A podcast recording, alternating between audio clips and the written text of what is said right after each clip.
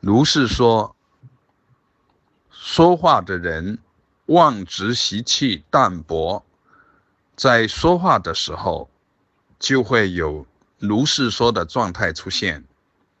如是说的状态是胸襟流淌的状态，说话是法界因缘自在流淌，是黯然生机，应缘透过说话者，呃，以语言的方式呈现，是法尔如是。黯然生机的自在显露，是无助而身心的妙用的显现。如是说，是纯然的自在。在如是禅人的修行实践中，有好些人已经体证过这个状态。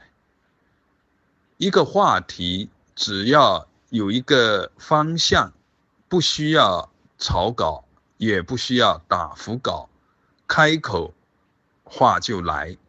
前面的话正在说着，后面的话有的已经清晰的在那边排队，有的在前面的话音刚要落，后面的内容就显现出来，有的。前面的话说完，后面的话很快的就显露出。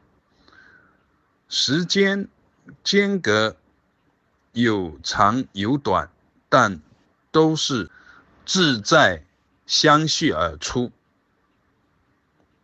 而且在说的过程能感受到是左右上下前后。